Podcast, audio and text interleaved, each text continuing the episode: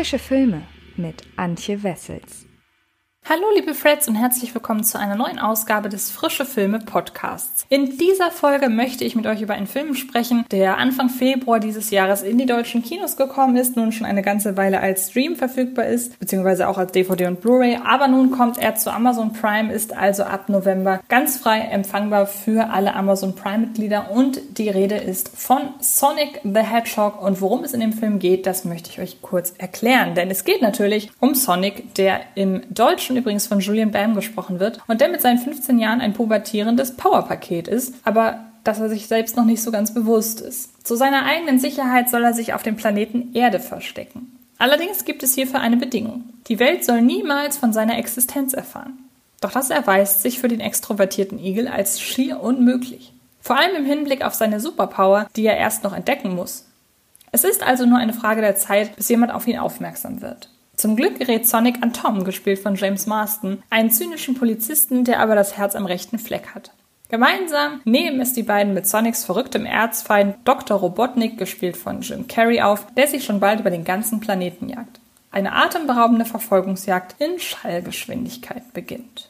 Hier können wir eine Weile untertauchen. Okay, und was machen wir jetzt? Ich zeig dir mal, wie das geht. Lass uns gehen, oder? Ja, es wird Zeit. Eine neue Welt. Du glaubst, du könntest mir entkommen? Boah, das Ding ist ja süß. Du bist gut versichert, oder? Ein teuflisches Genie. Jetzt bist du dran. Mehr hast du nicht drauf. Doch, aber danke der Nachfrage. Achtung, jetzt geht's rund. Wie hast du das gemacht? Ich habe keine Ahnung. Sonic the Hedgehog markierte im vergangenen Jahr einen Meilenstein. Nie zuvor hatten Fans einer Figur einen solchen Einfluss in ein eigentlich nahezu abgeschlossenes Filmprojekt. Doch als der erste lange Trailer zur Game-Verfilmung erschien, gingen die Sonic-Liebhaber aufgrund der grottenschlechten Animation des blauen Igels auf die Barrikaden. Selbst Naoto Oshima, Designer der Originalfigur, gab öffentlich zu, die Gestaltung des Charakters im Film nicht zu mögen. Infolgedessen wurde Sonics Design noch einmal grundlegend überarbeitet. Das Ergebnis? Die Reaktionen auf den wenige Monate später veröffentlichten Trailer mit einem brandneuen Sonic wurden nicht nur von Oshima honoriert, sondern auch von den Fans frenetisch gefeiert. Da verschmerzt man auch gern, dass der Filmrelease damals von Thanksgiving 2019 auf das Valentinstagswochenende 2020 verschoben werden musste. Nun gibt es an Sonics Charakterdesign wahrlich nichts mehr zu meckern. Das kleine blaue Wesen sieht tatsächlich richtig gut aus und fügt sich als ausschließlich am Computer entstandene Figur optimal ins Realfilm-Setting. Davon abgesehen ist der gesamte Film allerdings der Inbegriff belangloser Blockbuster-Unterhaltung, was genau im entsprechenden Maße negativ zu verstehen ist, wie es klingt.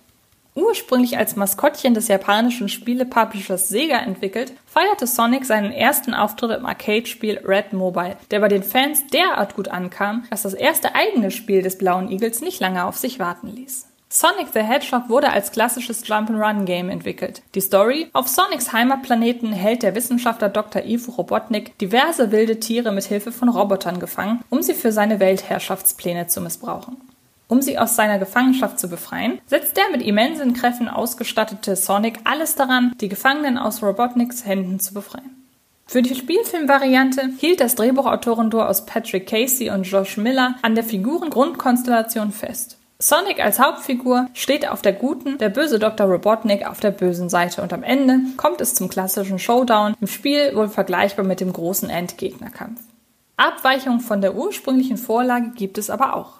Sonic the Hedgehog, der Film, spielt nicht etwa auf Sonics Heimatplaneten. Von dem bekommen wir lediglich im Prolog ein klein wenig zu sehen, bis der Protagonist sich ausgerechnet auf die Erde flüchtet, um hier vor seinen Feinden sicher zu sein. Und auch der Plot rund um die gefangenen Tiere spielt hier keine Rolle. Stattdessen ist es Sonic selbst, der sich von den gierigen Händen des machtbesessenen Dr. Robotnik in Acht nehmen muss, da dieser es auf die unermessliche Energie der kleinen blauen Kugel abgesehen hat. In Grundzügen scheint die Vorlage für den Sonic the Hedgehog-Film also durch. Es gibt auch am Rande immer wieder kleine Details, in denen sich die Macher auf die Herkunft ihrer Figur als Spielecharakter besinnen. Gleichwohl ist die Geschichte als solches vollkommen austauschbar, folgt sie doch lediglich den klassischen Erzählmustern gängiger Fish-out-of-water-Geschichten. Ob man nun Elliot der Drache, Monster Trucks oder Bumblebee schaut, Regisseur Jeff Fowler, der hiermit sein Debüt gibt und vorher unter anderem als Effektspezialist für unter anderem Wo die wilden Kerle wohnen verantwortlich war, variiert die gewohnte Formel nur marginal. Auch in seiner Geschichte treffen ein menschlicher und ein nichtmenschlicher Charakter aufeinander, werden Freunde und stellen sich anschließend gemeinsam gegen einen großen Gegner. Dazwischen macht er hier den Part des Menschen einnehmende James Marston seinen neuen Weggefährten wider Willen mit den Gepflogenheiten auf der Erde vertraut. Und dass die beiden im Laufe dieser Zeit natürlich auch noch zu richtig guten Freunden werden, versteht sich von selbst. Ein wenig von dieser gängigen Formel abweichen tut allerdings Jim Carrey mit seinen maßlos über die Stränge schlagenden Stagieren als Dr. Robotnik. Da werden Erinnerungen an seine grimassierenden Zeiten in Dumm und Dümmer und die Maske wach. Ja, und das kann man sowohl positiv als auch negativ verstehen. Denn einerseits passt es schon zur exzentrischen Schurkenrolle und sorgt letztlich auch dafür, dass man sich Sonic the Hedgehog sorglos selbst mit ganz jungen Zuschauern anschauen kann, da eine echte Bedrohungssituation nie gegeben ist. Auf der anderen Seite kann Carrie mit seinem Overacting aber auch sehr schnell nerven. Wieso wirfst du dein Leben für dieses dumme kleine Etwas weg? Er ist mein Freund. Das war geil. Das ist meine Superkraft. Ich glaube nicht, dass du darauf darfst. Und ich werde meine Freunde damit um jeden Preis beschützen. Das hast du nicht kommen sehen, ha? Blablabla, blablabla. Entschuldigung, darf ich mal kurz? Vielen Dank. Schönen Tag noch. Was erst recht nach Sonics Redesign dagegen gar nicht mehr nervt, ist die Ausführung der Effekte. Natürlich lässt sich am fertigen Film kaum beurteilen, ob neben Sonic selbst auch noch am Rest der Effekte rumgewerkelt wurde. So oder so sieht Sonic the Hedgehog aber einfach richtig gut aus. Das liegt nicht zuletzt daran, dass sich diese, ausgerechnet für einen Film dieses Segments, angenehm oft im Hintergrund halten. Stattdessen liegt der Fokus vor allem auf der Interaktion zwischen Sonic und seinen menschlichen Umstehenden. Nur selten entwickelt sich der Film zum nervigen CGI-Gewitter. Trotzdem sieht Kreativität anders aus. Die Spielereien mit Sonics Geschwindigkeit erinnern stark an jene mit Flash im Rahmen von Justice League oder mit Quicksilver in den X-Men-Filmen. Man sieht einen sich in normaler Geschwindigkeit bewegenden Sonic, wie er sich durch eine um ihn herum stillstehende Szenerie bewegt, die er mit ein paar Handgriffen erst zum Eskalieren und anschließend zum Erliegen bringt. Das ist irgendwie alles ganz nett. Erst recht, weil es mit einem Ohrwurm namens Boom der Ex-Ambassadors aufgepeppt wurde. Aber es spiegelt gleichzeitig die mangelnde Experimentierfreude der Macher wider. Sonic the Hedgehog besinnt sich eben in allen Belangen auf den kleinsten gemeinsamen Nenner. Und dazu gehört die Besetzung eines James Marston ebenso wie die Action-Choreografien. Am Ende ist das alles ganz nett. Im Gedächtnis bleibt dieser Film aber wohl eher nicht. Kommen wir also zu einem Fazit. Business as usual. Sonic the Hedgehog ist eine gefällige Game-Verfilmung ohne Ecken und Kanten, mit soliden Effekten, soliden Schauspielern und einer soliden Story.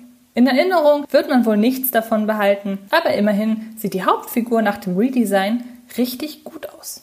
Und ihr könnt euch ab sofort selbst davon überzeugen, ob Sonic the Hedgehog nun gelungen ist oder nicht. Wie gesagt, ich bin ja eher geteilter Meinung. Aber wie gesagt, ab sofort bei Amazon Prime Sonic the Hedgehog streamen wir für alle Leute, die natürlich Amazon Prime haben. Ich wünsche euch sehr, sehr viel Spaß dabei, euch diesen Film anzugucken und verweise an dieser Stelle noch rasch auf die anderen Podcasts diese Woche. Da geht es nämlich unter anderem um Greatest Showman, der ab sofort auf Netflix erhältlich ist und noch um den einen oder anderen Film, den ich unter anderem natürlich auch bei äh, Fred äh, Carpet auf dem YouTube-Kanal bespreche, denn auch da rede ich noch über ein paar Amazon Prime und Netflix-Starts, wie unter anderem den neuen Borat-Film. Ich würde mich also sehr, sehr freuen, wenn wir uns da wieder hören oder auch wiedersehen, ganz wie ihr mögt. Ich wünsche euch sehr, sehr viel Spaß dabei, euch die ganzen Filme, die ich euch so vorstelle, anzuschauen. Und ja, dann bis ganz bald.